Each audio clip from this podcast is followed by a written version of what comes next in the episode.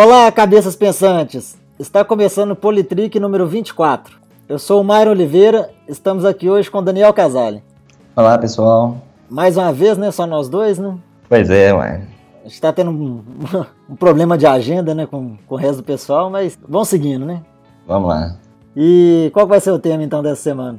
Essa semana a gente vai falar sobre o andamento da PEC 241, que a gente já conversou no passado uma vez sobre ela, e as ocupações nas escolas e universidades que estão acontecendo. É, a gente já falou no programa anterior, né, sobre a PEC 241, só que a gente não, né, não falou tanto assim, porque acho que tinha um outro assunto junto, né? A gente falou de, de dois assuntos né, no mesmo programa, né? É, a gente falou daquela PL 257 também, né? A gente Isso. falou de, tava no início também, né? É, então vamos dar um, uma atenção maior, né, essa PEC agora, e falar também das ocupações, né, que parece que tem a ver também, né, com a PEC, né? É, Tudo de certa implica, forma né? também.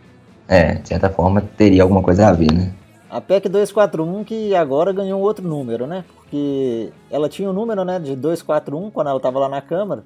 E aí ela já foi aprovada lá na Câmara em dois turnos e passou para o Senado. Então assim que ela chegou no Senado, ela ganhou um outro número, né? Então agora é a PEC 55, né? Isso. E então, a, essa a PEC, na verdade, ela. Acho que a intenção dela é limitar os gastos, né? A, a, a inflação, né? Basicamente, né? Basicamente. Então, assim, é, é, na hora de estabelecer o orçamento do ano seguinte, né, os, os gastos né, estabelecidos pelo orçamento, eles têm que ser o mesmo do ano anterior, somado, né, podendo ser acrescido né, no máximo a inflação do período, né? É basicamente isso, né? Isso. E aí só entra os gastos primários, né, nessa conta. Isso, os gastos primários só. Que são quase todos. É, a maioria do que a gente geralmente se importa, né? Quando a gente fala de gastos públicos, né? São o grosso, né? É, o que é, assim, assim, os gastos primários, mas é a maioria, né? É, é, é tudo que gasta aí com né, saúde, educação, tudo, com pagamentos. Né? É basicamente tudo, né? É. O que não entra aí no, o que não entra no primário aí é o pagamento do, dos juros da dívida e da própria dívida, né? Isso. Basicamente. Também aqueles custos tipo propaganda, né? Essas coisas, é, propaganda política, então acho que também não entra, né? Quando tem eleição, acho que Aham. você gasta também. Isso. Manda bala. Então é isso, né? Então é, essa PEC aí já está em, em andamento. Ela, ela, ela é né, um, um dos pilares né, do, do governo Michel Temer né, para poder é, acabar com a crise, né? Isso. Então, assim, os, eu acho assim que os dois grandes pilares aí para poder acabar com a crise, eu acho que seria a PEC e a reforma da Previdência, né? Isso. Já gosto do. É, e tanto é que uma não andaria sem a outra, né? É, é necessário fazer os dois para poder resolver o problema, né? E parece Isso. que a reforma da Previdência tá pra, está para ser encaminhada, né, para a Câmara até o final do mês ou começo do mês que vem, né? Isso. Mas então tá. É, falando especificamente da PEC, então, é, na semana, né, um, um ou dois dias antes dela ser votada é, em primeiro turno né, na Câmara, teve aquele, aquele jantar né, que o Michel Temer deu para os deputados, né? Para poder é, falar né, sobre a PEC, né, a visão dele da PEC e tal, e o, e o motivo né, que ela deveria ter sido. Ela deveria né, ser aprovada, né? Sim. Chamou vários deputados, né? Em torno de 200 deputados, né? Não foram todos, mas foi a. Seria mais ou menos a base aliada dele, forte ali, né? Sim. E aí, assim, é, é uma PEC muito polêmica, né? Muito polêmico. O próprio jantar teve muita controvérsia, né? Essa realização do jantar, né? É, a própria realização do jantar foi polêmica porque se a ideia é reduzir gasto, né? E teve um gasto com o jantar, né? Tem isso também, né? E parece que um gasto bom, né? O, ah, o pessoal quer comer do bom e do melhor, né? É claro. Vamos fazer um jantar ali com roladinho de salsicha da padaria, né? não, não pode ser enrolado em um, em um, em um Guaraná Dolly, né? É, Tem, tem, que ser, tem que ser caviar e champanhe, né? pois é. Aí o poder de, o poder de barganha aumenta, né? Você consegue convencer melhor. E o, o que foi mais é, polêmico desse jantar é porque ele precedeu as, né, as du- os dois turnos de votação, né? E é impossível a gente saber se esse jantar afetou ou não a decisão dos- das pessoas que estavam votando, né? Mas, de certa forma, existe como uma estratégia política de solidificar ali a base que iria votar junto, né? Na direção que o Temer apontava ali como a, a solução que ele propunha, né? Então isso aí ficou um pouco parecendo como se fosse uma forma de suborno, assim, sabe? Vamos lá, vamos comer. Eu não sei quanto disso efetivamente muda, porque os votos basicamente são os votos muito próximos do que foi votado, por exemplo, no impeachment, né? Você vê que a, proporção de, de votos a favor e contra é bem equilibrada com o que a gente viu antes, então é até provável que seja mais ou menos o mesmo perfil de perfil político de eleitores que votaram agora ou antes, né? Mas de qualquer forma é algo bem, bem controverso fazer um jantar assim. Eu fico imaginando se fosse na época do PT, o pessoal, uh, como que a mídia teria lidado com isso, eu acho que teria sido de uma forma bem mais incisiva, sabe? Teria ah, um. Eu sei. Mais... Acho que assim, a intenção do jantar mesmo, assim, pelo menos vendo assim, é, acho que assim, a ideia assim, é, é igual você tinha falado antes, né? A ideia é fortalecer a base, né? É. É, é, é, assim, é como se fosse assim, é como se fosse reunir o pessoal para fazer uma reunião para poder é, é, ter uma convergência né, de ideias, né? Só que em vez de ser uma reunião foi um jantar, né? Assim, eu não acho que assim te, teve um teve um teve uma visibilidade grande, né? Acho que muito mais pelo motivo da, da PEC, né? Que, que tem, tem tido né, muita visibilidade. Mas eu não Assim, eu não acho que é um jantar só que existe, não, sabe? Eu acho que isso daí deve ser algo comum, viu? A gente, não, a gente que não deve ter muita, né, muita, não deve ter muita divulgação, né, sobre esses jantares e tal, mas isso daí deve ser fato comum. Corriqueiro. Sim. É, corriqueiro, é normal, assim. Ah, não, a gente tá precisando de, né, vai ter uma votação importante lá, então vamos reunir a base aqui pra gente conseguir, né, os nossos votos, né, mas não, isso é coisa corriqueira. Pois é. Acho até assim que não deveria ser, sabe? Principalmente pelo gasto, né? É um gasto público que eu acho que poderia ser, igual você diz, uma reunião, né? Já que é uma, uma questão de, política corriqueira do dia a dia, né? Então, eu acho que nesse aspecto, eu acho, é o aspecto para mim que é mais controverso, é gastar com, com isso no, no momento que a gente não está podendo gastar, né? Então, é nesse aspecto que eu acho, assim, que se fosse feito por um, um governo como o PT ou qualquer outra oposição esquerda, eu acho que isso seria tratado pela mídia de forma muito diferente, porque a mídia ela, ela tem um tratamento diferente, né, com a esquerda. Isso aí é uma coisa. Quando eu digo mídia, eu digo a grande mídia, assim, os principais jornais e revistas, né? Mas eu acho que, que não seria o mesmo tratamento, não.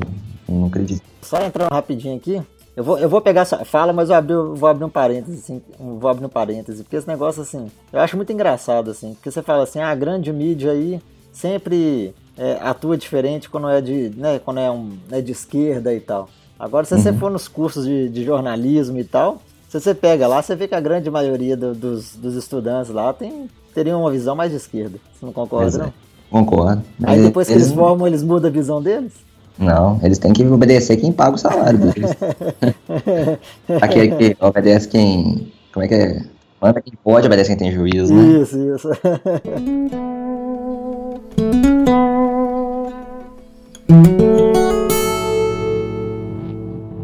queria pegar essa fala aqui que você falou assim, ah, é, é um gasto desnecessário, né, o jantar, né? Sim. Né, em momento de crise, né, que tá com falta de dinheiro, o, o jantar é desnecessário, né? Não, não, deveria gastar dinheiro com isso. É.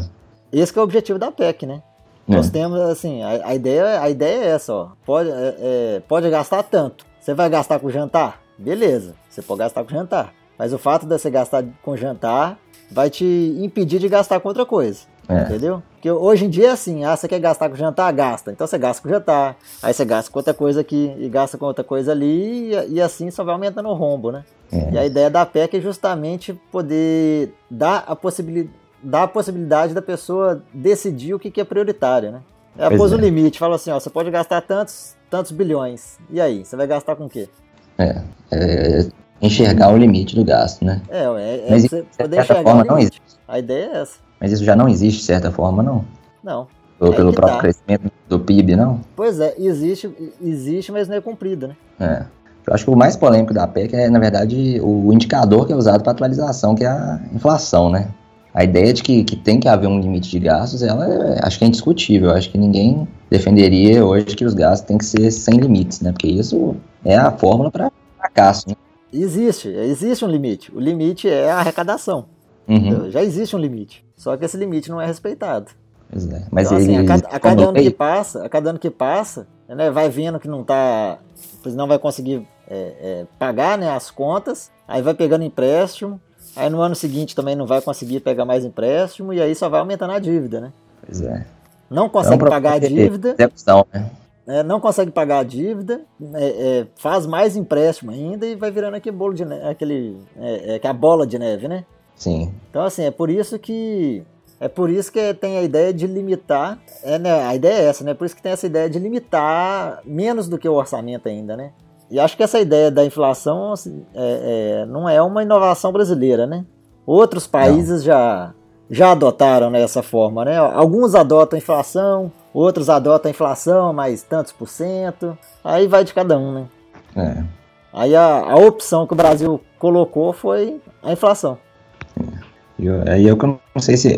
Porque a minha dúvida fica nesse seguinte aspecto: se já existe um limite para crescer e o problema é descumprimento desse limite, não me parece que é um problema de existência de leis, né? Como quase todos os casos no Brasil, é um problema de cumprimento das leis. Então, é, o que que a PEC adiciona nisso, entendeu? Assim, se, se ela se ela pode ser descumprida também, então. Ela adiciona, pode... É porque ela adiciona o seguinte: o, o, governo tem, tem os gastos, né? Tem os gastos previstos. Tem gastos que o governo pode pedir empréstimo para poder pagar e tem gastos que ele não pode pedir empréstimo para pagar. Por exemplo, assim, folha de pagamento. O, o, o governo não pode é, pegar um empréstimo para pagar a folha de pagamento. Ele não pode. É, é, é proibido. Uhum. Agora ele pode pegar um. Aí, por exemplo, ah, não, mas aí. Mas, por exemplo, ele pode pegar um empréstimo para poder é, é, construir uma estrada, vai duplicar uma estrada aí. E isso ele pode pegar um empréstimo para poder é, é, fazer essa obra, entendeu? Para fazer obra ele pode pegar empréstimo, mas, por exemplo, para pagar folha, folha de pagamento não pode. Entendi. Isso já a partir da PEX. Não, não, né? é assim hoje. Atualmente. Atualmente certo. é assim, entendeu? Atualmente é assim, funciona assim. Então, assim, vamos supor que. Ah, eu não vou. Chutando um número aqui qualquer, né? Irrisório, né? Vamos supor que o orçamento seja de 100 milhões. Só de folha de pagamento é 70 milhões. Aí sobrou só 30. Aí com esses 30 que você vai ter que fazer tudo, né? Aí você tem que esses 30 que você vai usar na saúde, que vai usar na educação, na cultura, em obra e não sei o que. Aí o, o, governo não, mas aí 30 é pouco. A gente tem que fazer uma obra aqui, tem que duplicar uma, uma, estrada, tem que construir uma escola, tem que construir um hospital. Aí pega empréstimo, porque esses 30 milhões não são suficientes, entendeu? Uhum. Entendi. Isso, isso é assim hoje. Aí a ideia da PEC é o seguinte: é, vamos supor que o orçamento seja 100 milhões. Aí tem os mesmos 70 de folha de pagamento. Né? Sobrou 30, né? Os mesmos 30. Agora sim, aí agora os 30 é o limite, entendeu? Você tem 30 milhões para você gastar. Ah, uhum. tem que construir, ah, vamos supor, né? É, é, usando o mesmo exemplo, ah, tem que construir uma escola, tem que construir um hospital e tem que duplicar uma estrada. Só que com 30 milhões não dá para fazer os três. Aí você vai ter que escolher, entendeu? Qual dos três que vai ter que fazer? Porque você não vai poder pegar esse empréstimo para poder fazer tudo, entendeu? Uhum. A, a, ideia é essa. Você bloquearia a possibilidade desse empréstimo, então, nesses gastos que não são, como você disse, a folha de pagamento. Os outros gastos não poderia ter empréstimo, então, né? É, porque assim, porque você não pode aumentar os gastos, né? É por isso que eu tô falando que não pode ter empréstimo, é porque você não vai poder é, aumentar os gastos, né? Como os gastos vão ser limitados, né, a, uhum. aos gastos do ano anterior, mais a inflação. Uhum. Então, assim, vamos supor que você, se você for pedir um, um empréstimo para poder fazer uma obra, por exemplo, é, você está gastando naquela obra, né? Então, aquele gasto ali não pode ser maior do que esse limite, né, que a PEC está colocando, entendeu? Uhum. Então, assim, vai ser uma. O prazo aí de 20 anos, né, que a PEC está colocando aí, então vai ser 20 anos de escolha de onde que você vai gastar o dinheiro que você tem. Uhum. É, é, 20 anos de escolha de prioridades, né? Vamos supor que. Né, não é muito bem assim, não, mas assim, vamos supor que atualmente não existe prioridade, né? A ideia é fazer tudo. Uhum. E a partir do ano que vem, e durante 20 anos, vamos trabalhar com, com escolhas, né? Nós vamos uhum. escolher fazer isso ou escolher fazer aquilo, entendeu? É. Meu medo é as escolhas. Nós vamos escolher dar auxílio terno ou vamos fazer uma escola? Ah, auxílio terno, né? Não, tá mas é, qual, qual, foi a primeira opção aí que eu não ouvi? Auxílio terno. Os ternos estão ficando fora de moda. Né? Pois é, aí, aí que tá. Ué. Aí se você tem esse limite aí, aí, aí, aí que tá. Aí você tem que escolher. Um, aí que tá, dentro das promessas né, dos, dos próximos candidatos, né? Porque né, é, é, esquece Michel Temer, né? Vamos pensar na próxima eleição, né? Uhum. Que aí sim a gente vai ver quais são as propostas dos próximos candidatos. Aí eles vão falar, um vai falar, ó, eu, eu com esse limite que eu tenho aqui, eu vou, eu vou investir no, no meu terno. aí o outro fala, ah, eu vou investir no escola, entendeu? Aí a gente vai ter que escolher qual, do, qual é que opção, Eles sempre né? falam saúde e educação, velho. Mas agora não vai ter opção. Né? Agora não vai ter como falar saúde e educação. Ele vai ter que escolher, ou ele quer saúde ou ele quer educação, né? Pois é. Mas eles, o terno eles nunca nem contam, entendeu? O terno só vem depois que ele tá eleito. E aí pois ele é. fala, não, sabe o que, eu, o que eu te falei que era educação? Na verdade é terno. Na verdade é, é, é, é terno pro ministro da educação. É terno pro ministro da educação. Aí é educação, né? Mas é, é, é isso, é. Assim, aí, aí pra você ver, aí pra você ver. Nós estamos num, num período né, de, de, de, crise, né, de falta de recursos. Estamos discutindo é, a partir do próximo ano de limitar né, os nossos gastos para a gente poder é, dar conta né, de, de pelo menos pagar o que a gente deve. E assim, nesse final de ano a gente vê uma discussão aí, é, nem, nem só discussão, né? Acho que já tá valendo, né? Hum.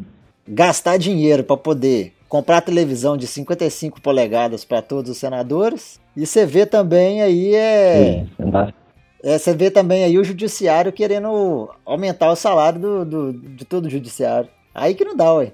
Pois é, isso é, tipo assim, você vê que tem claramente um conflito aí, né? Como é que a meta é uma e outra? Só que, entendeu? Essa, essas coisas que às vezes ficam meio conflitantes no, no Brasil, porque a, parece que as medidas econômicas elas têm que valer para a grande população. Mas para essa elite política, nada vale, né? Eles vão continuar gastando, né? Pois é, é isso que eu tô falando. Aí se você coloca um limite, pelo menos, pelo menos você pode ter uma sabe? Pelo menos você pode ter essa escolha, assim, ah, ah não, vamos dar televisão de 55 polegadas para os senadores. Pô, aí, pô, brincadeira, né? Você já não tá podendo gastar e vai gastar com isso? Exatamente.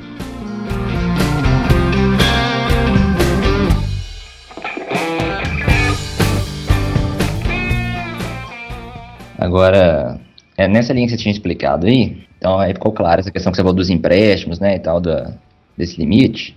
Mas aí a minha dúvida é por que a inflação e não o, o, crescimento como um todo, entendeu? Tipo assim, o problema maior, pelo que eu entendi que você falou, é esse, esse, essa questão de poder fazer empréstimo ad infinito, né? Que realmente é, sempre estaria gerando novas dívidas, né? Então a gente está pagando juros de uma dívida que não está nunca retornando né, para o país e a dívida não, não diminui. Mais ou menos, assim, é ad infinito, mais ou menos. Porque para você conseguir é, empréstimo, você tem que ter alguém que vai te emprestar. Sim eu realmente eu não, eu não sei qual que é o dado brasileiro de quanto que está a dívida brasileira. Eu, uhum. eu, realmente não sei. Vamos, vou chutar aqui um número que pode até ser que seja aproximado. 70% do PIB, por exemplo. Eu acho que está entre isso e 80 mesmo, é por aí mesmo. Então, pois é. Assim. Eu vou chutar um número que eu não sei, mas é um aproximado. Vamos supor que seja 70% do PIB. Vai chegar um momento, vamos supor, aí a dívida só está aumentando. Vai chegar um momento, vamos supor que a dívida chega a 110, 120% do PIB. A partir desse uhum. momento, ninguém vai querer emprestar dinheiro pro Brasil porque já sabe que não paga. É, é. Pede credibilidade no mercado, né? Então, assim, se você chegar nesse momento que ninguém te empresta dinheiro, aí que você não vai conseguir pagar as contas mesmo. Sim. Porque você está sempre dependendo de empréstimo, e chega uma hora que o empréstimo não vem, seus gastos estão lá e, e aí quebra, né? É. Aí, aí entra uma crise absurda, né? Uhum. Então, assim, aí, é, aí que vem. A ideia é você tentar reduzir essa dívida antes de piorar, né? Antes de chegar lá, né? Uhum.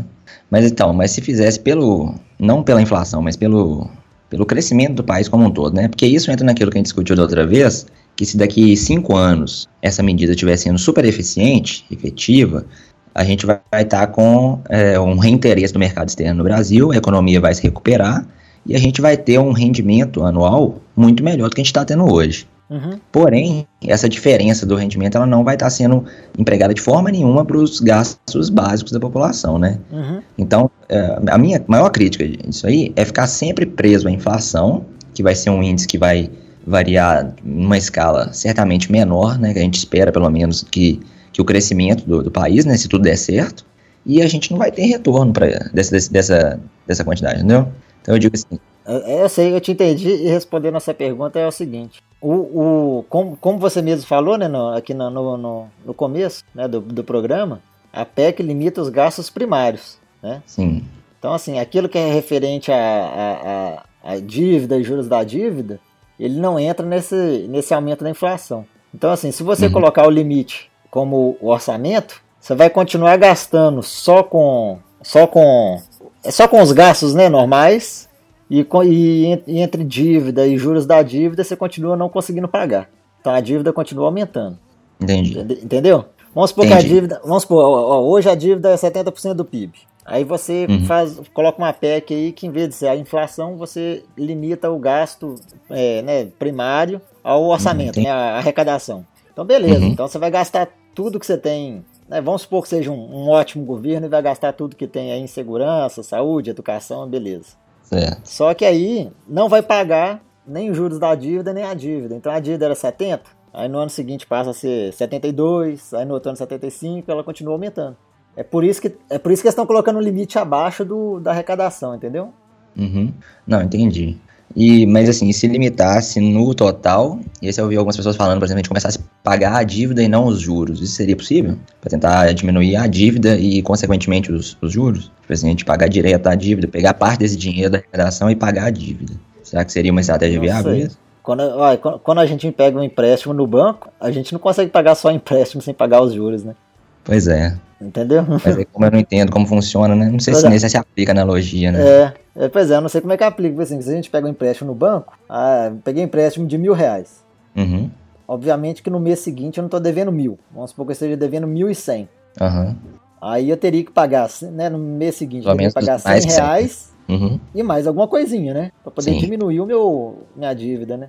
É. Então não sei, ó. Seria uma coisa dessa, né? Teria que empregar uma quantidade de dinheiro significativa para passar do, dos juros, então, né? É, deve ser. Eu imagino que seja a mesma coisa, né? Porque o governo pega empréstimo é com bancos também, né? Pois é. Bancos lá fora, né? E, e banco é banco, né? É, e banco, banco é, banco. é banco em qualquer lugar, né? Então, não, não, eu não sei se tem como você, você pagar só a, dívida e deixar os juros, não. Aham. Uhum. Só se você tivesse muito capital para pagar os dois. Né? Mas é. aí não haveria o problema, né? É. Então, aí, assim, então, assim, é, se você limitar os gastos né, primários à arrecadação, a dívida vai aumentando aos pouquinhos, né? Se você uhum. não limitar, ela vai aumentando muito, porque você vai pedindo mais, mais empréstimo. Sim. Agora, se você limitar a arrecadação, ela vai aumentando aos pouquinhos, porque vai só aumentando os juros, né? É. Pouquinho entre aspas, né? Porque os juros é absurdo. Né? É, já considerando a escala que ele já aumenta, né? É, é. Então, é assim, é, é isso que eu tô falando. É por isso que eles estão colocando um limite aí, assim temos que definir um limite. Ah, qual vai ser o limite que a gente vai definir então, né? Uhum. Então, assim, ó, obvia, obviamente que se você definir um limite é, abaixo da inflação, aí é. Você está deixando até de fazer o, o mínimo, né? É. Então, assim, né? É, o mínimo. O que você já faz hoje, você vai deixar de fazer, né? Porque vai, vai começar a faltar dinheiro, né? Aí agora, se você quiser é. fazer alguma coisa a mais em alguma área, aí é opção.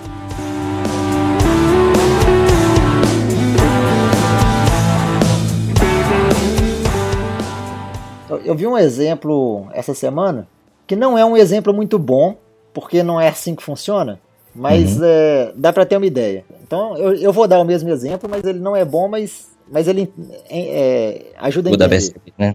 uhum. Por exemplo, você tem a lei, vamos supor, né? Você tem a lei Rouanet e tem a necessidade de construir um, um hospital. Aí o governo vai ter que escolher o que, que ele prefere. Ele prefere investir, né? Colocar o dinheiro na lei Rouanet ou ele vai preferir colocar o dinheiro no hospital, entendeu? Eu não estou falando que Entendi. colocar o dinheiro em cultura é ruim, entendeu? Uhum. O que eu quero dizer é... Prioridades mesmo. Prioridades. Qual vai ser a prioridade? A prioridade vai ser... Qual é a prioridade do momento? A prioridade é investir num hospital ou a prioridade é investir na cultura? Mas aí você tem que ver ah. o que, que o que, que no momento tá onde que a situação está pior no país naquele momento. Sim. Entendeu? É. Agora, cultura, por exemplo, entraria em, em verba primária também ou não? Sim, sim também, né? Entra, entra tudo. É isso que eu falei. você falou em propaganda, mas eu acho que propaganda entra, viu? Verba primária. Bom, então, eu não sei, porque eu tinha visto gente criticando, falando, ah, tá, tá, coisas que poderiam ser cortadas antes de cortar esses gastos, né? Quando a gente fala saúde, uhum. educação, infraestrutura, segurança, que seria cortar, por exemplo, com benefícios, né, de, dos políticos, né? Uhum. Então, a gente falou auxílio terno aí, brincando e tal, mas que meio que é verdade mesmo, né? Esses vários auxílios, essas TVs que você tá falando. Então, talvez, assim, cortar primeiro nessas coisas, em propaganda política, em, em todo qualquer conforto, assim, que, que seja, assim, desnecessário, né, no, pelo menos no momento de crise, né, para poder manter o país funcional nas funções mais básicas, né, porque senão essas coisas começam também a, a ser fonte de prejuízo, né, você uhum. deixa a saúde são muito largada, você vai, você vai colher esse prejuízo em algum momento, entendeu? É questão de tempo, a própria questão também da, da desigualdade social, né, a violência aumenta, você começa a ter que gastar mais com segurança, então, assim, essas coisas estão todas interligadas, né? Mas independente, então, de ser verba primária ou, ou não, né? Eu acho que a questão, então, aí é tomar escolhas, então, né? Pelo que você está falando. É saber o recurso. Falando em, em gasto primário, se você não te dou certeza, não, mas pra, eu acho, eu não, eu não dou 100% certeza, não, porque apesar de ter estudado isso na faculdade, eu não, não é, a, a, minha área boa não era o orçamento público, não. Assim, para mim, gasto primário é tudo que o governo gasta, é, tirando dívida, eu acho, entendeu? Tirando uh, os pagamentos de empréstimo. É. Eu acho que tudo gasto primário. Então, propaganda, essas coisas, é, é gasto primário. Né? Mas aí o que uhum. você está falando assim, e, e, é o que eu concordo, eu concordo com isso também, que ah, antes de você limitar, você tem uns gastos para cortar. E tem mesmo, tem que cortar com propaganda e esses auxílios. Mas é isso, aí também vem a opção, entendeu? A partir uhum. do, você tem um montante para você gastar, você vai ter que fazer essa escolha. É. Então, assim, é muito. Ser um bom gestor ou não, no fim das é, contas. É, é, exatamente. Igual, por exemplo, a gente vê muito aí essas, essas simulações né, que o pessoal faz, né? Esses economistas uhum. fazem, por exemplo, assim. Ah, se, PEC, se essa PEC tivesse valendo 20 anos atrás, ah, o governo teria de deixado de investir não sei quantos milhões em saúde, não sei quantos milhões em educação. É uma simulação assim que você, eu acho que é, uma, é, é incomparável, porque essa simulação é feita assim, ah não, é, quanto que o governo investiu em, em, saúde 20 anos atrás? Ah, tantos milhões. Aí o que, que eles fazem? Eles pegam esses tantos milhões e corrigem com a inflação até hoje. Ah, então assim, aí corrigida a inflação até hoje, ah, deixou de, de investir tantos milhões em, em, é, em saúde. Uhum. E, e, não funciona assim.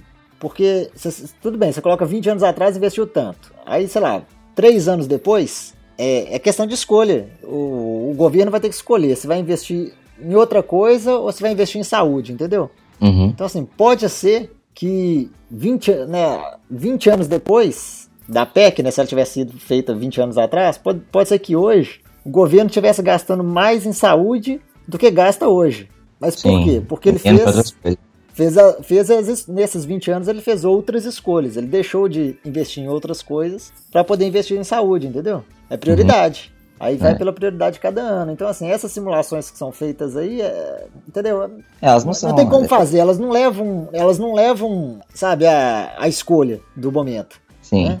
Elas, ela, na verdade, elas tomam como assim, como dado que tudo teria sido gasto da mesma forma que foi, né? É, é uma premissa que ela assume, né? Isso. Então, é, ela é a simulação se tudo tivesse sido gasto como foi, né? Se é. não foi, é o que você tá falando. Se outras escolhas tivessem tomadas, aí papagaio não era meu louro, né? é, mas eu vou escolher pagar televisão para senador? Não, eu quero é. melhorar a escola, entendeu? Não é isso. Agora, eu, eu concordo com você mesmo. Eu acho que a questão é isso. Agora, eu sou muito descrente da prática disso, entendeu? Se, se a gente vai ter alguém lá pensando assim, entendeu? Pois é. é... Tomar essas escolhas. É isso que, que eu não tenho visto, né? Nem os governos que eu achei que mais fizeram pelo povo, essas escolhas eu não consigo ver né, elas acontecer, tirando desses, desses gastos, né? E a é. questão da parcela que a educação e saúde é, tem na, na, na, nos próprios gastos, é você vê, dependendo, é uma parcela até pequena, né? Eu acho que o que mais compõe os gastos primários é a própria dívida, né? Não os juros, né? Mas a dívida em si, né? Não, o que mais. Não, não porque acho que a dívida. Acho que a dívida não tá no primário, não. Não. Não, não sei. Aí já falei, não, né? É, é uma é, aula que eu não me dei muito bem. Quando DA jogando sinuca. Mas o. mas o. Os maiores gastos hoje é folha de pagamento e previdência. Ah, sim, previdência, realmente previdência a Previdência e a folha de pagamento. Esses são os maiores gastos. Entendi.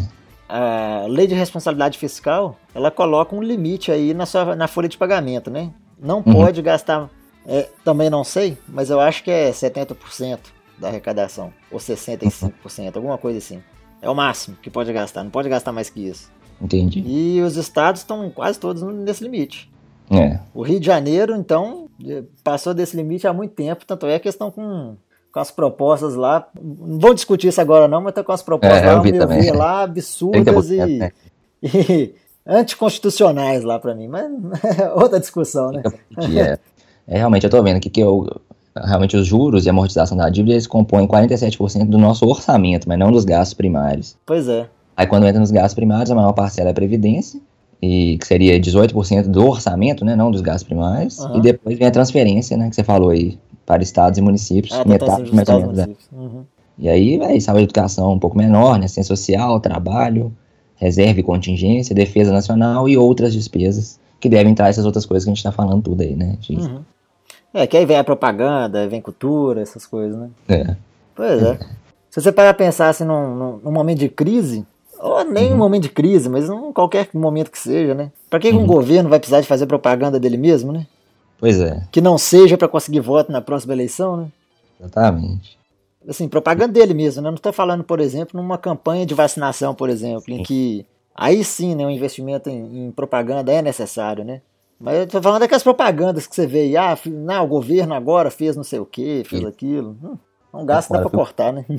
Exatamente. Só que o, o, o, cara que tá lá, ele nunca vai querer cortar isso, porque é isso que vai manter ele lá, né? Então, Exatamente. É que a gente aceita, porque a gente precisa de alguém lá, a gente aceita que ele gaste esse dinheiro nosso para se manter lá, para fazer as outras coisas que a gente quer, né? É quase uma barganha, entendeu? A gente aceita a propaganda para ter a saúde e a educação, entendeu? Uhum. E a prática disso é que eu não consigo ver, entendeu?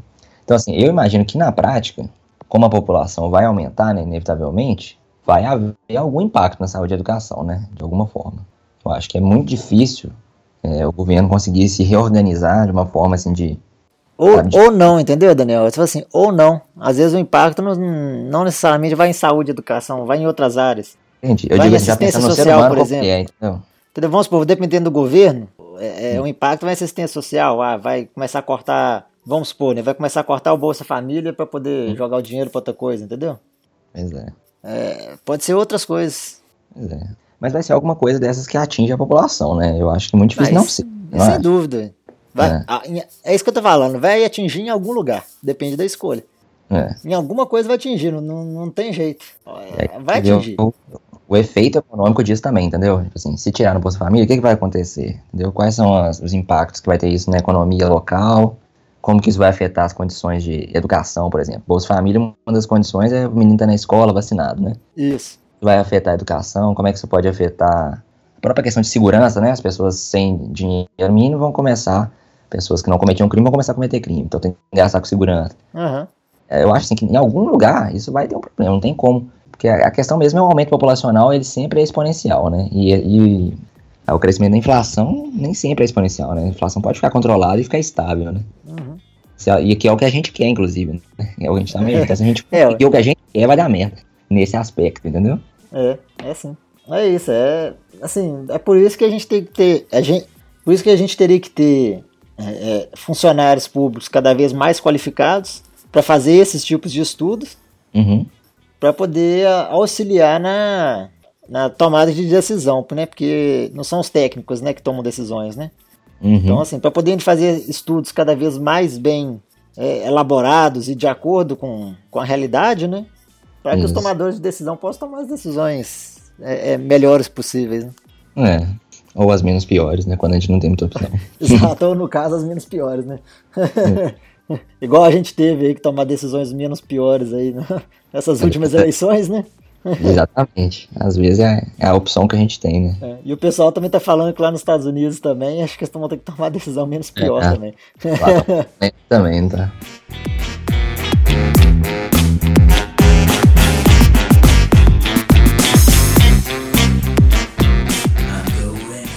Mas aí, é, fechando essa, essa, parte econômica, então, né, que você deu essa explicação aí, eu achei que foi bem claro. Algumas coisas que não estavam claras para mim, acho que ficou claro agora.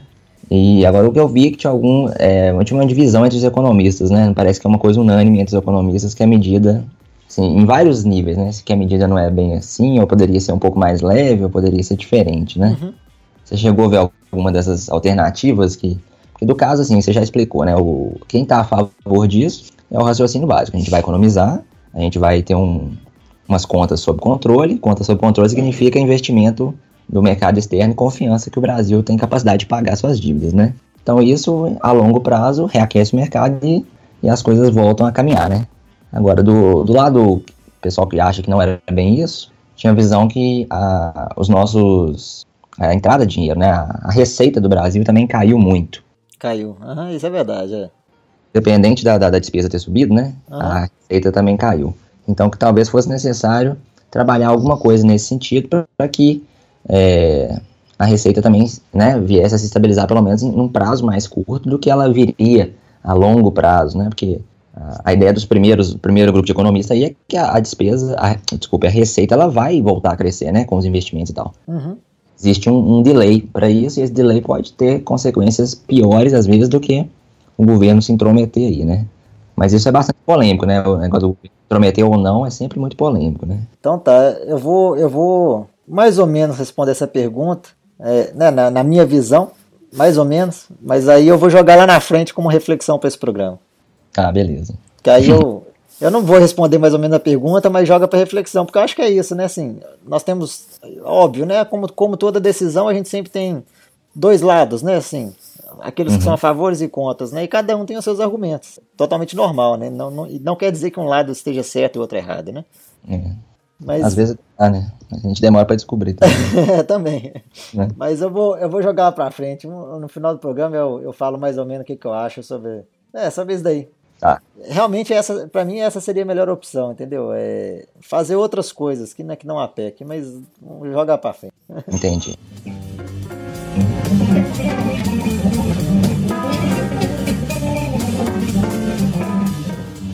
Vamos, falar da. Passar então. Das escolas, né? As ocupações, né? Ah, sim, beleza. Porque, assim, é, de certa forma teria algum, alguma relação né, das ocupações com a PEC, né? Uhum. Né, o, o, que são as ocupações, né? Alguns, alguns não, né? Porque já né, é, um, é uma quantidade significativa, né? Uhum. De alunos ocuparam, né? Várias escolas aí ao, ao longo aí do, né, do Brasil, né? Não foi só num, numa região específica. E eles estão ocupando as escolas para poder pedir coisas, né? Assim, uhum né, pedindo né, algumas coisas, né? Algumas coisas estão pedindo, né? Dentre elas, né, que a gente vê aí, é um movimento né, contra essa PEC e também contra aquela reforma do ensino médio, que a gente já discutiu aqui também, e também a escola sem partido, né? Que nós também discutimos aqui, né? São algumas dos, das propostas né, dos alunos, não é isso? Sim, acho que basicamente está centrado nisso, né? Agora, realmente, o, o, ímpeto foi a PEC, né? Como você disse, é, Acho que a PEC foi, vamos dizer, o gatilho para essas ocupações começarem a acontecer, né? É, pois é, aí que eu, eu acho que não. Você acha que não? Eu acho que não. Eu acho que o gatilho das ocupações foi puramente político. Hum. É, apesar de né, a gente ver aí o pessoal falando que não é um, não é um movimento político e tal, uhum. eu acho que o gatilho foi político, porque essas ocupações come, começaram no Paraná. Partidário mesmo ou não? Hã? Partidário ou político de forma geral que você está falando? Ah, eu acho que partidário, né? É, o, o, é, a, a, a política, a, pali, a poli, não estou falando que partido é ruim, mas a política é boa, entendeu? Então eu acho que é um problema até partidário mesmo, porque essas ocupações começaram foi no Paraná, uhum. e eu não sei como que está o número hoje, né? Mas até pouco tempo atrás, 80% das escolas que estavam ocupadas eram todas lá no Paraná, né? A é, grande maioria era lá no Paraná. Uhum. Então eu, eu acho que assim, eu acho que o gatilho, assim, a primeira escola que foi ocupada, entendeu? O gatilho para mim foi um foi, foi, questão partidária, sei lá. Eu, eu vou falar política, mas assim, entendeu? Era alguém que era contra uhum. Pode ser contra as ações do Sérgio Moro, pode ser contra o governador do, do Paraná, as ações lá que, que ele está tomando, e resolveu ocupar a escola. Entendeu? Para mim, o gatilho é esse. É tipo assim, o, o gatilho é esse, mas esse não foi o argumento utilizado, entendeu? Tipo assim, a ideia é essa, mas na hora que ocuparam, usaram uma outra justificativa. O uso dessa outra justificativa fez é, ampliar o movimento para outros lugares, entendeu? Uhum. É, então, assim, para mim o gatilho não foi esse. Entendi. Acredito que tem escolas sim que estão ocupadas com esse objetivo, mas eu não acho que esse foi o motivo inicial. É, eu não sei, viu? Eu é, naquela, nós, nós estamos toda semana falando de teoria da conspiração, né? Agora nós, nosso podcast vai virar de, de teoria da conspiração. Né? é, daqui a pouco a gente muda ele, né? É. Muda o nome né, do podcast para colocar só teoria da conspiração, né? eu não sei também, assim, eu acho que, e, assim, isso que você falou é, é uma coisa que pode ser, mas eu também não, eu não vi muita evidência que fosse só uma coisa desse tipo. O que acontece é que muitas vezes esses movimentos populares, eles eles são muito assim, difíceis de ser reduzidos a, a uma única explicação, né? Uhum. Você lembra aquelas manifestações que tiveram ainda no governo Dilma, né, na época da Copa, as manifestações imensas que aconteceram, né? E as pessoas estavam saindo na rua ali por motivos diversos e tal, e dependendo de uma ótica parecia uma coisa unificada, né? O país todo se manifestando e tal. Mas quando você ia olhar as ideias específicas das pessoas, cada um tava lá por um motivo diferente, entendeu? Que se reduzia em descontentamento com como as coisas estavam, entendeu? Às vezes nem muito explícito como esse descontentamento se dava, né? Mas é, esse caso, por exemplo, mesmo, vamos supor que um gatilho, né, um gatilho nesse sentido da, da PEC tenha acontecido agora por esse motivo, às vezes uma outra escola vai só falar assim, olha, eles estão manifestando por causa da PEC 241. Uhum. Então, se eles se identificam com isso, eles vão também saber, entendeu? É, tipo assim, a gênese da coisa sim, nem sempre sim. vai explicar o resto da coisa, né? Eu acho que você concorda. Pelo que você falou, sim, eu entendi que você concorda. Concordo. Então, assim, mas eu não sei se foi isso, porque eu também já via, antes mesmo desse, desse momento, um descontentamento muito grande, né, de parte da, dos estudantes com essa questão da, da escola sem partido e da, da própria reforma do ensino médio, né? Então, é, inevitavelmente, existem pessoas lá, né, que estão de fora, que têm uma visão política e que vai é, influenciar esses alunos. Então, nem que seja o próprio professor, entendeu? O professor tem uma visão política na aula de história e ele vai dizer que essa PEC tem, tem esse, esse, esse componente que ele acha desagradável e tal e tal, e, e isso vai motivar o, os alunos a, assim, vamos dizer, a se, a se engajarem nesse movimento. Por um outro lado também, você tem professores que vão não vão tocar nesse assunto ou vão ser negativos e, e, podem influenciar também a resistência. Então eu acho que é uma coisa assim, extremamente complexa. É, você fez o paralelo aí com, com as manifestações que teve, pode ser a mesma coisa, entendeu? As primeiras pessoas que podem ir na rua e terem ido para a rua queriam um impeachment da Dilma. Mas aí quando vê aquele movimento todo, sabe, várias pessoas hum. ali não, entendeu? É, não era para o impeachment, entendeu? Era para uma política melhor, aquelas coisas, né? É. É, é. é. o paralelo é o mesmo. É uma coisa mais geral. E da mesma forma que o paralelo é o mesmo, sempre também tem aquelas lideranças, aquelas pessoas que se destacam Sim. com outros objetivos, né? Uhum. Daquele, daquela movimentação que teve lá, também teve aquelas pessoas que se destacaram ali, né? Uhum. Que depois, né, por motivos pessoais aí, candidataram a, a cargos é. eletivos aí. Sempre e acho que aqui também na, nesse movimento das escolas também vai ser a mesma coisa. Sempre vai, sempre vai aparecer um, um interesseiro ali com outras, outras, outras coisas, entendeu? Para atrapalhar o movimento, né? Sem dúvida. É aquele negócio, dado o número de pessoas, você vai encontrar tudo que você imaginar. Vai ter um Exatamente. cara que gosta de, é, de lamber cachorro lá. Vai ter. Tem de tudo. Tem de tudo. E o que eu acho, agora o que eu acho diferente da outra, nesse caso, é que ela conseguiu convergir para um conjunto de pautas mais sólidos, né? Aquelas manifestações que a gente teve antes. Não tinha pauta nenhuma. Durante todo o processo continuou havendo gente falando, sabe, assim, pró e contra a mesma coisa na rua, e tinha briga. Então, então nas escolas, assim, tem, tem alguma dissidência, né? A gente já viu nas notícias, né? Todo mundo que concorda com os movimentos, tem alunos que não concordam. Mas a, a o grosso da, da manifestação está bem organizado em torno de um, de um eixo de, de, de, de propostas, né? Vamos dizer. Uhum. Ou pelo menos descontentamento, né? Nem sei se tem proposta, mas pelo menos descontentamento com a proposta atual, né? Uhum. Nisso eu acho que, que esse movimento se difere, entendeu? Sim. E é inevitável que tenha elemento político, eu acho. O, o partidário, eu, eu considero também que é ruim, sabe? O elemento partidário nessas manifestações, ele acaba uh, puxando as coisas de uma forma que às vezes não é nem o que aquela conjunto de pessoas queria mesmo, entendeu? Mas isso também eu acho que é meio inevitável, igual comentou-se muito na época também. Porque agora claramente é um, é um movimento de, de esquerda. Na época do Hora Dilma era um movimento de direita. Uhum. Aí comentou-se muito que o, o, PSDB teria financiado coisa do movimento Brasil Livre lá. Uhum. Eu falo assim, mas como seria, tipo assim, eu, eu não acho isso bom, mas como seria diferente, entendeu? É, não consigo exato. isso acontecer de outro jeito. Não, não tem como acontecer sem alguém por trás, né? É, não tem. E na verdade, assim, basta que, que um partido veja um grupo de pessoas com um ideal parecido com o dele, ele vai dar suporte, entendeu? Isso. Seja suporte de ir lá, conversar, até colocar dinheiro na coisa, entendeu? Seja qual partido for, né? Seja qual partido for. Uhum. Porque as visões políticas, elas vão atender a um ou outro partido, uma hora ou outra, né? Uhum. E esse partido vai achar legal o que esses meninos estão fazendo, entendeu? E vão lá. Então, assim, é, o ideal é que, se, que uma coisa fosse apartidária mesmo, né? E as pessoas tendem a falar que elas estão tentando ser apartidárias. Mas eu acho que tem como. gente até que tenta, mas não sei se é, entendeu? Uhum. No todo, no grosso, não é. Agora, eu não sei se esses alunos aí, eles são favoráveis a partidos X ou Y. Mas, de certa forma, eles concordam com a visão de mundo de um conjunto de partidos, que é quem está fazendo oposição à PEC, né? Uhum.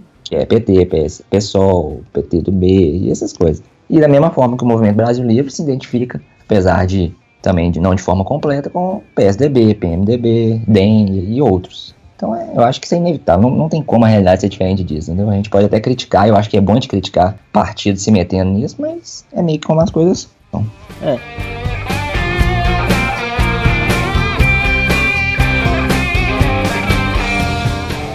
Por exemplo, teve, teve, o caso também da, da, daquela morte, né? No, numa das Sim. escolas, né? Aham. Uhum. É, falando que o, os alunos lá estavam sob efeito de drogas, né? Sim. Então, assim, eu, eu não duvido.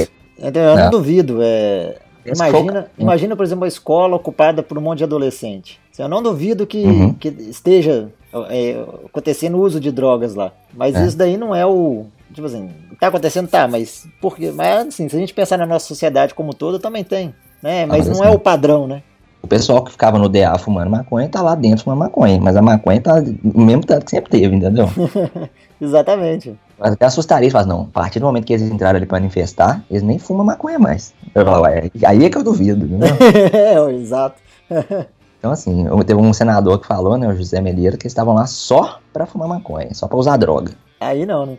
Aí já acho que é reduzir demais o papel dos estudantes também, entendeu? Sim, sim. Os estudantes lá que são terminantemente contra drogas até, entendeu? Uhum. tem gente lá que eu vejo que dá, tem uns grupos evangélicos lá que fazem parte disso também, se engajam nessas coisas políticas. Eles são contra a droga, mas eles estão lá porque tem uma causa comum, né? Eles podem até de, de, é, discordar em outros aspectos, mas nesse momento eles estão juntos. Então, assim, é, eu acho que juntou muita gente, a chance de ter coisa ruim é, é fácil, entendeu? Uhum eu vi muito assim, é um desmerecimento por alguns jornais, algumas emissoras, de, tipo assim, de não dar muito enfoque para a coisa, né? Como eu percebi mesmo, o Jornal Nacional nunca mostrou manifestação até o dia que mostrou falando que ela estava causando transtorno, que é no caso do Enem, que acho que a gente pode falar um pouquinho também, né? Uhum. Então, assim, eu acho que isso é meio desfavor, né, por, por, por um lado, né? Então, é reduzir o, o estudante ali simplesmente, ah, é um vagabundo que tá ali que tá aí enchendo saco. A gente esquece que é a juventude que sempre transformou o mundo, né? Não tem como. Os velhos, os velhos podem até achar que as coisas estão ruins, mas eles estão acomodados, entendeu? São os jovens que são sempre os estão na frente. E, e, óbvio, como jovens, cheio de incoerências. É, cheio de... Isso, e depende muito de quem tá lá também, né? É, tem muitos casos aí que a gente vê aí, por exemplo, de. Né? Porque teve, teve aquele depoimento lá, lá daquela aquela aluna, né? A Ana Júlia, né? Sim. Que uhum. viralizou, né? Acho que ela tá, falou lá na Assembleia do Rio, né? Alguma coisa assim, né? Isso. Acho que foi, acho que foi na cidade dela, lá no... Foi na cidade dela, na Câmara, Sim. Não, alguma coisa assim. Uhum. Né, falando do movimento, né? Isso. Assim, vamos supor, vamos supor não, né? Uma das falas que ela usou lá é que assim, convidando as pessoas a irem às escolas para conhecer o que, que eles estão fazendo lá dentro, né? Isso, isso. Ela falou isso. Uhum. Pode, assim, como tem muita gente, muitos lugares diferentes, muitas escolas diferentes, tem também é, é, atuações diferentes, né? Vamos supor, pode ser que na escola em que ela tava, tava tudo bem, né? Uhum. Tava tudo tranquilo, mas, por exemplo, você vê aí, por exemplo, você vai procurar na internet, você vê fácil casos assim, de gente que chegou até a escola e falou assim: ah, não, aqui tá ocupado, deixa eu, deixa eu ver aí o que vocês estão fazendo. Uhum. E que pessoas foram proibidas de entrar, que foram uhum. agredidas ao tentarem entrar nas escolas para poder ver o que estava acontecendo. Tem vídeo de pai de aluno, que, tipo assim, o filho dele estava dentro da escola e ele foi lá, ah, eu tô aqui, eu quero ver meu filho que tá aí dentro, não sei o que, não sei o que. E, e, tentaram expulsar o pai de lá, pontapé, essas coisas. Tem aí aos montes aí na internet. E assim, eu não duvido, tem escola assim também que tá, deve estar tá uma baderna mesmo, igual a gente vê foto de escola pichada, quebrada, né? Que eles estão fazendo lá uhum. dentro, mas também acredito que tenha escolas que não estejam nessa situação, né? Exatamente. Esse tem dos dois, é... né? Vão ter dos dois, não tem jeito às vezes adquire um, um, caráter num local e no outro o pessoal ia achar isso um absurdo, né? É, ué. E igual, por exemplo, o que eu vi né, de perto foi o FMG, né? Então as ocupações super pacíficas, pessoal tendo aula de história, aula de, de como que foi é, a é, aquisição, por exemplo, de direitos civis no Brasil, como é que foi a ditadura, entendeu? Então, assim, conhecendo parte da história que estão julgando se é pertinente revisar agora ou ver mais profundamente no momento que eles acham que é um momento repressor da história. Agora, tudo dentro da, da, do respeito lá do espaço e tal. O próprio reitor da UFMG, ele declarou que considerava o movimento válido, né, que era, que era algo é, ok do ponto de vista dele, desde que não afetasse aqueles que queriam acessar os espaços e não concordassem em não acessar, né? Então eu, eu acho também que é uma coisa que é um bom, é um bom senso, né? Uhum. Nem sempre, né, estudantes com 18, 19 anos vão ter, mas eu acho que realmente o ideal seria que respeitasse todo mundo que não quer se envolver, tem todo o direito de não se envolver também, né? É a liberdade de escolha de se posicionar como tem. Então, a partir do momento que você quer ter o direito de ocupar, você tem que ter o direito também do outro não ocupar, né? Só que muitos adolescentes, né, nem, nem, nem adolescente mais, né? Já, já estão entrando na vida adulta, não vão ter essa percepção ainda tão clara. E existe aquela ideia também que se você não causa transtorno, se você não causa incômodo, ninguém faz bosta nenhuma, né? Que é uma verdade mesmo. Uhum. Então é sempre difícil dosar essas coisas, porque eu, por exemplo, eu sou uma pessoa totalmente contra a violência. Então, qualquer forma de violência ou de repressão de direitos individuais, eu acho ruim a princípio. Mas eu tenho que reconhecer também que quando não incomoda, não causa tipo uma parada num serviço ou no acesso de alguma coisa, o governo não faz nada, porque mesmo quando acontece isso o governo não faz nada, imagina se não acontece, né? Então a, a própria ideia da greve, ela é um, uma coisa muito polêmica. Você pode fazer greve, você pode ir pra sua casa e ficar de greve, mas o que, que vai acontecer? Nada. Agora você fecha o trânsito, alguém vê. Só que a partir do momento que você fechou o trânsito, você afetou outra pessoa. Então, assim, para mim não tem uma resposta certa disso, sabe? São coisas muito complexas mesmo e que a gente entende que vão acontecer e o mundo existe porque existe esses extremos meio que conflitando entre si. Então eu, eu, não acho assim que também que os alunos estão errados de ocupar e tá tendo um prejuízo pro Enem, mas eu acho também que se não tivesse prejuízo nenhum, a coisa seria muito menos desmerecida. Então é muito difícil lidar com isso, né? Se, se a gente fosse pensar assim, se não tivesse tido nenhum incômodo, você acha que estaria sendo dito de alguma coisa? Ninguém tá nem para esses alunos, entendeu? Se os alunos estivessem quietos, que todo mundo só indo em casa em vez de ir na aula, vamos supor. Ou então os alunos na, universidade não tivessem, simplesmente não estão indo na aula, não estão indo no meu laboratório, não estão indo no meu trabalho. Aconteceria nada, nada, entendeu? Então todos os movimentos que tem na história do mundo que algum conjunto de pessoas conseguiu conquistar alguma coisa, foi fazendo pelo menos incômodo, né? E aí isso vai desde uma ocupação pacífica até uma coisa violenta. Então eu prefiro que sempre seja uma coisa pacífica, mas o incômodo, é, é difícil tirar o fator do incômodo, senão você não motiva ninguém a mudar, né? Então eu, eu penso por aí. Você estava falando aí, eu pensei alguma coisa aqui, por exemplo, tava, é, fiz, não tinha pensado isso antes não, mas agora me veio esse, esse paralelo aqui. Você estava falando assim que né, uhum. você visitou aí né, alguns lugares ocupados, eles estavam tendo aula sobre ditadura, uhum. sobre direitos humanos. Estava uhum. tendo essas aulas, né? Sim. Então o que está acontecendo? Os alunos estão escolhendo o que, que eles querem estudar, né? Isso. N nesse é. período, né? Uhum. Isso não seria mais ou menos a. Mais ou menos, né? O que estaria propondo a reforma do ensino médio? Entendeu? Você Entendi. ter a escolha do que, que você quer estudar, né? É, tem um paralelo aí, né? Eu acho que tá legal que você fez, porque realmente é isso, é uma questão da liberdade de, escolha do que você escolha, quer ver. O que, que você quer, né? É, mas por outro lado, tem a questão da obrigatoriedade também, né? Porque, por exemplo, todos os alunos que estão estudando história agora estão escolhendo rever, né? Eles já tiveram ela. Então, ao mesmo tempo, eles já tiveram. É, esse pelo menos que eu falo no FMG, né? Que são alunos que estão lá, então eles tiveram já um ensino médio completo. Uhum. Então eles não estão escolhendo tirar nada, entendeu? Eles tiveram que ter tudo que todo mundo teve e hoje eles estão tendo um direito de rever, né? Então é da mesma forma que a gente reestuda tudo, né? Eu ano passado falei assim, ó, vou reestudar a história que eu já esqueci tudo. Aí fui reestudar, porque eu tava achando interessante. Então é mais ou menos isso.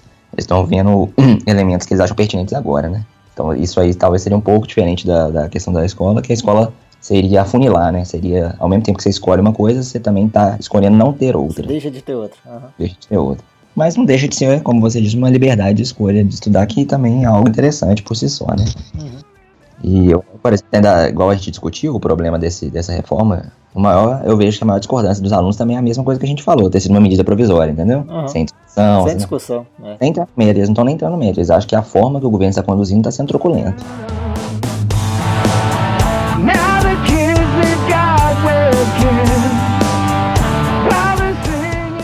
Agora você falou do Enem aí, né? A questão do Enem, né? Sim. Os transtornos né, causados pelo Enem.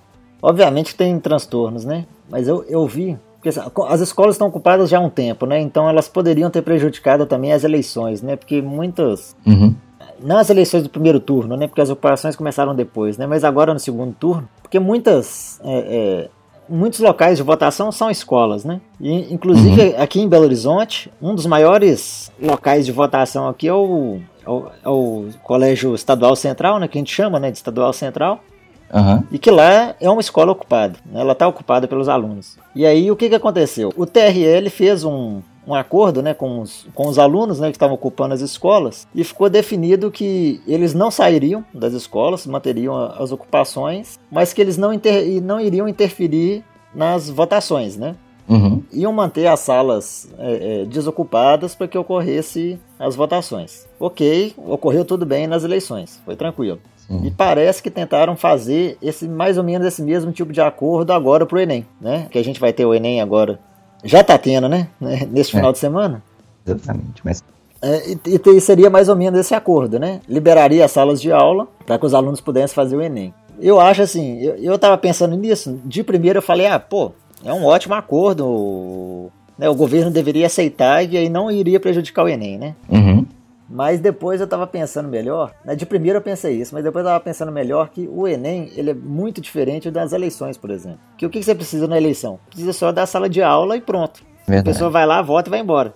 É. Agora a questão do Enem, se você tiver pessoas fora da organização do Enem ali no mesmo espaço, não estou falando que vai acontecer, né? Mas a chance assim de, de ocorrer problemas com a prova, assim, uhum. alguém podendo fazer prova pro outro, passando é. respostas, essas coisas, entendeu? De alguém se infiltrar ali ou qualquer coisa assim é, é, é muito maior.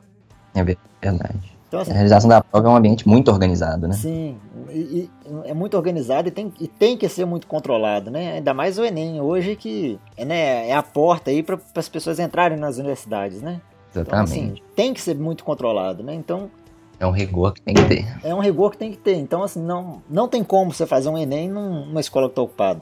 Uhum. Justamente por causa disso, né? Para não correr esses riscos, né? Exatamente. Aí o que, que a gente teve? E a gente teve parte dos alunos aí que queriam fazer Enem nessas escolas ocupadas, eles não vão poder fazer, né, o Enem? Sim. Porque a escola está ocupada. Então acho que foi remarcado para daqui a um mês, né? Dia 3 e 4 de dezembro, né? Se não me engano, né? Isso. Aí o que, que a gente teve? Aí acho que lá no Ceará, se não me engano, um, um promotor, não sei o que foi, entrou na justiça, né? Para poder pedir o, o adiamento né, do Enem como um todo. Sim. E assim, eu dou razão pro promotor, porque realmente, assim, é, quem não for fazer a prova agora vai ter um mês a mais de estudo, né? É, é inegável isso. É inegável. Agora, e vai fazer uma prova diferente, né? É, mas entendeu? Mas vai ter mais tempo de estudar, né? É. E, Mesmo que não faça diferença, mas faz, né? É um... Vai ter que mudar, por exemplo, algumas questões, os textos, porque senão um aluno que fez hoje pode comunicar com o outro, Sim, né? Sim, não, a prova tem que ser completamente outra, tem que ser completamente diferente. Aí você já perde a comparação 100% que você tinha, né? Você perde a comparação, é, os alunos vão ter mais tempo de estudar, entendeu? Se preparar, ficar tranquilo. E você também adiar. E a justiça negou, né? Esse adiamento do Enem, né? Uhum. Assim, e se você parar a pensar também, adiar todo um esquema que já estava pronto, porque o Enem não foi resolvido esse mês. Né? Já está pronto há muito tempo. Tinha, né? Teria um gasto muito grande para poder passar Uhum. Né, adiar tudo, assim como fazer uma outra prova para daqui a um mês também tem um gasto muito grande. Menor do que adiar, mas também é. tem um gasto, né? É verdade. Ou seja, nenhuma solução é, é mágica aí, né? A gente teria um prejuízo ou de um jeito ou de outro, né? É, o prejuízo vai ter de qualquer jeito, né? Agora, algumas, algumas escolas foram desocupadas por causa do Enem. Sim. Aqui em Belo Horizonte, eu sei que a PUC Minas foi, que a PUC também também estava ocupada, alguns prédios, né? não a, a PUC como um todo, mas a, alguns prédios estavam ocupados. E eles foram liberados, então é, o Enem na PUC é, é acho que está acontecendo. E eu sei que eu não, eu sei que ontem à noite, eu sei que ontem à noite estava tendo uma votação, pelo menos aqui no prédio da face, na UFMG, também relacionada a isso, mas eu eu não peguei o final da, da, da votação, eu, vi, eu só vi que estava acontecendo. Sim. Então, assim, alguns. Então, assim, mas eu, isso eu tô dando exemplo do que eu sei, mas eu sei que teve outras escolas também que foram desocupadas também para que fosse realizado o Enem nelas. Uhum. Não sei se vão ser ocupadas depois, né, da prova, né? É. Nesse sentido, eu vi também um, alguma crítica aí à forma como esse governo lidou com isso. Falou que na, na, na época das eleições, eles conseguiram, quando se falta uma escola, tem um problema com uma escola, você transfere para um outro prédio, né? E aí parece que no caso do Enem não fizeram muito esforço para tentar mudar de local alguns, algumas provas, entendeu? Poderiam ocupar outros espaços. Agora eu não sei como que a, a como que esse recurso tá, entendeu? O número de salas, se tem mesmo se lugar, tem, se teria tem salas lugar suficientes, né? É, exato. Talvez teria para um ou dois e tal, mas aí como não ia resolver já, né? Coisa já, já ficou aí. Mas aí que quem tava usando esse argumento tava vendo do ponto de vista que é, o governo às vezes também estaria fazendo muito pouco e uma forma de colocar os alunos contra os próprios alunos, né? Ah, tá vendo? Esses filhos da puta estão ocupando aqui, ó. E aí eu não posso usar esse espaço. Aí gera uma animosidade entre a própria população, né? É, mas aí realmente eu não sei, porque. Não tem espaço, né? E aí pode ser que não tenha nem procedência, é isso que eu tô falando, entendeu? É, mas aí, eu não sei, a gente não sabe nem se tem espaço e também, igual a gente falou, né? Igual eu falei, né? Tem todo aquele esquema de organização ali e segurança, né? Se tem como é. organizar isso tudo em um mês, também não sei como é que funciona, né? De, de um lugar para o outro assim rápido, né? Uhum. Porque a, a logística às vezes nem possibilita isso. Então, isso é uma coisa que às vezes o, os governos gostam de fazer isso, né? Jogar parte da população contra a outra, porque aí ninguém percebe que ele que é fé da puta, né? É, tem mas, isso também. Não, é... Mas se é verdade é outra questão, né? É. Não é porque é plausível que é verdade, né? Exato. Aí vai pra teoria de consp da conspiração também. Ah, é, esse podcast tá especializado já. É. Mas aí, acho que foi isso, né, que a gente tinha pra falar, né? É, acho que é isso. Acho que foi, ah. foi, foi interessante esse programa, foi bacana.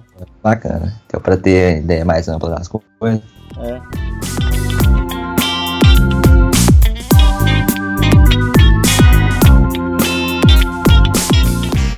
Você falou que vai ter uma reflexão. Antes dela, eu só queria citar a, uma frase que eu achei legal do, do Leandro Carnal. Ele tá aparecendo muito aí no, no meu YouTube. Não sei se é porque eu tô vendo ele muito. Não, acho não é só no seu, não. Acho que o pessoal.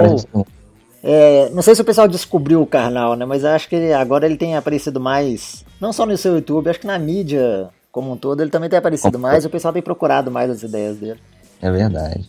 Ele é da parte de um grupo aí de filósofos brasileiros, né? Que é uma coisa que a população tá vendo agora, né? Então, acho até legal ver um pouco de interface com a filosofia, com a questão da política, né? Da história. O Carnal é historiador também. E ele, assim, ele também, como eu, um pouco cético que a PEC não vai chegar a afetar a saúde e a educação, entendeu? Não porque não seja possível que isso aconteça, como você explicou, mas como pela própria inércia né, do Estado, acaba que esses cortes eh, parece que de alguma forma eles vão chegar lá. E ele descreveu isso com uma metáfora que eu achei legal, que é um termo que na filosofia eles gostam de usar, que é a vitória pírrica, né? Que é quando você vence uma batalha, mas o custo de vencer essa batalha é tão grande que você tem que questionar se valeu a pena, né? O prejuízo às vezes é muito grande, até insuperável. É uma analogia ao rei Pirros de Épiro, que venceu duas batalhas contra os romanos, mas o exército dele foi quase que todo dizimado. Então, é, outra metáfora que teria para isso seria você salvar o barco, né? Que ele fala, salvou o Titanic, mas sem nenhum passageiro dentro, né?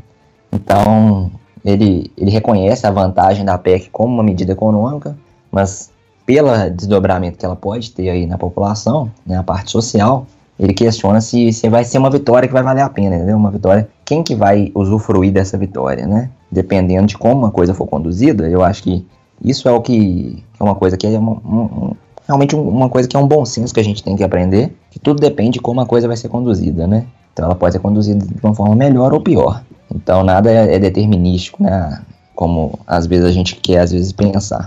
Então, realmente, esse programa me fez pensar que realmente é possível as coisas serem conduzidas diferente, no sentido conceitual, né? É possível que as prioridades sejam feitas, pelo menos de uma forma menos danosa do que a gente imagina, mas eu ainda continuo muito cético pela, pela própria história, pelo próprio ser humano como ele é, pela própria inércia da gente tem de mudar as coisas, de que a educação e a saúde e outras áreas importantes também não vão ser afetadas a curto e longo prazo também. Então, eu gostei dessa reflexão do Karnal e eu fico pensando nisso mesmo. É, quem que vai usufruir da vitória, né?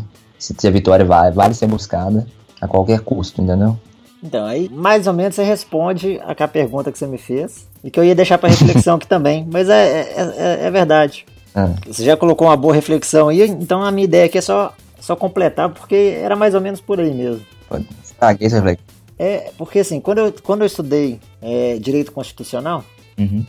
Uhum eu fiz, eu, né, eu estudei duas vezes, né? Eu fiz tanto na graduação quanto na pós. Mas eu só tive esse insight na pós porque a minha professora da pós fez esse insight. E ela explicou o seguinte, né? Aquela ah. coisa, né? Que a nossa Constituição, ela é chamada de Constituição Cidadã, né? Que tem muitos direitos, muitos direitos né, individuais nela, né? Sim.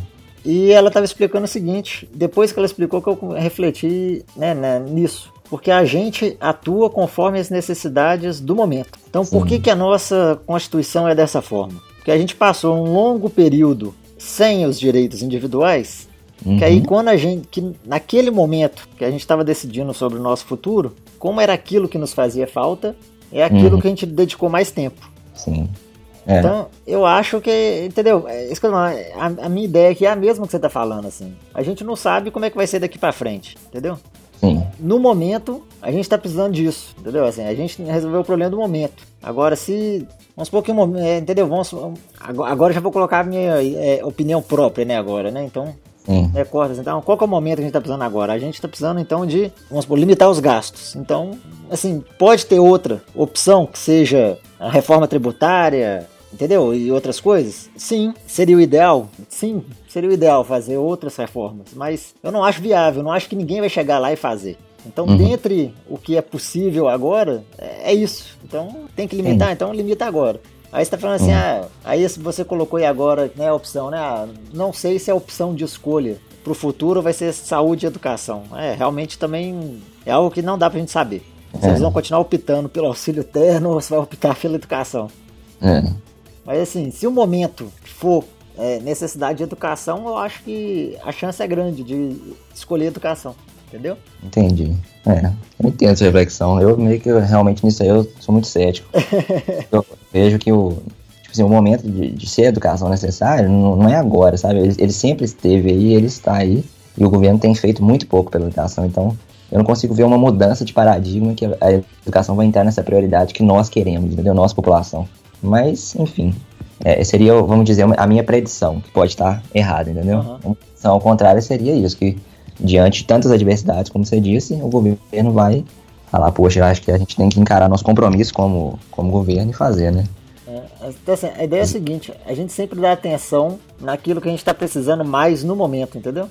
Sim. Então, assim, se, se o momento agora é, que a gente precise mais não seja a educação, uhum. não vai ser a educação que vai ser a escolha agora. Entendi. Agora, vamos supor que fique cinco anos sem escolher educação. Se daqui a cinco anos a gente chegar próximo do fim do poço, vamos supor que o problema agora seja segurança. Então a gente vai jogar todo esse dinheiro que a gente tem para poder resolver o problema da segurança. Aí a segurança vai ficar ótima, a educação vai ficar uma porcaria. Aí, sei lá, daqui a cinco anos, ó, a educação tá ruim. Ah, então vamos jogar todo o dinheiro dentro da educação, entendeu? Não. Hum?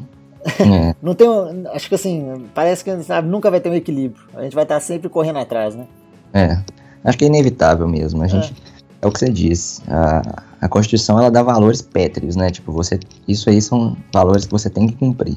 Mas ao mesmo tempo a realidade é dinâmica, né? Então é um conflito que ninguém tem resposta pronto. Se tivesse, já existe um, um sistema de governo melhor que, do que as democracias, né? É. A gente tem isso, é uma democracia uma constituição que garante o básico, diz, ó, isso aqui é o mínimo. E vários países convergiram para esse, né, esse modelo, depois a gente copia, né, outros países. Mas ao mesmo tempo todo mundo sabe que é, as coisas são dinâmicas e algum grau de ajuste vai ter que haver, né? Então é, é, um, é um diálogo que é importante, né? Para nunca a gente ficar tão dinâmico a ponto de esquecer o, a base, né? Mas também não ficar tão preso à base e não saber se adequar aos momentos, né? E a, e a democracia nada mais é do que a escolha, né? É, exatamente. A liberdade que a gente tem de escolher, que pode ser boa ou ruim, né? Exato. Então tá. Muito bem. Valeu então. Valeu. Vai. Valeu e vamos lá, semana que vem a gente tá de volta aí. Falou então. Falou, um abraço. Abraço.